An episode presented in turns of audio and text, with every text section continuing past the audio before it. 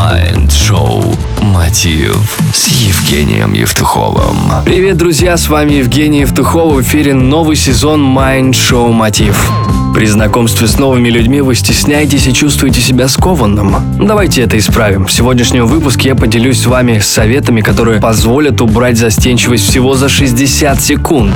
Прежде всего, перестаньте суетиться. Если вы понимаете, что начинаете нервничать в компании незнакомых людей, просто расслабьтесь, встаньте ровно или присядьте, ничего не говорите и позвольте себе быть этим скучным человеком. Уже через 20 секунд вам захочется принять удобную позу или завести разговор, но это уже будет выглядеть естественно.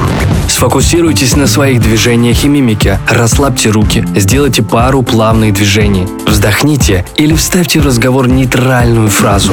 Допустим, ваш новый знакомый рассказывает о своих увлечениях. Не думайте, что ответить, чтобы произвести впечатление уверенного в себе человека. Скажите, что его история интересная или забавная. Улыбайтесь и смотрите собеседнику в глаза. При беседе используйте заготовки. Это простые фразы, с помощью которых вы сможете привести разговор в другое русло. Ну, например, может быть, это немного не в тему, и дальше продолжайте разговор. После такой фразы начните говорить о книгах, кино, спорте или любимом радиошоу «Мотив». А вот если вы хотите подойти к незнакомому человеку, используйте формулировку «Мы, кажется, еще не знакомы». После этого представьтесь и продолжайте общение, спросив, как, например, зовут этого человека.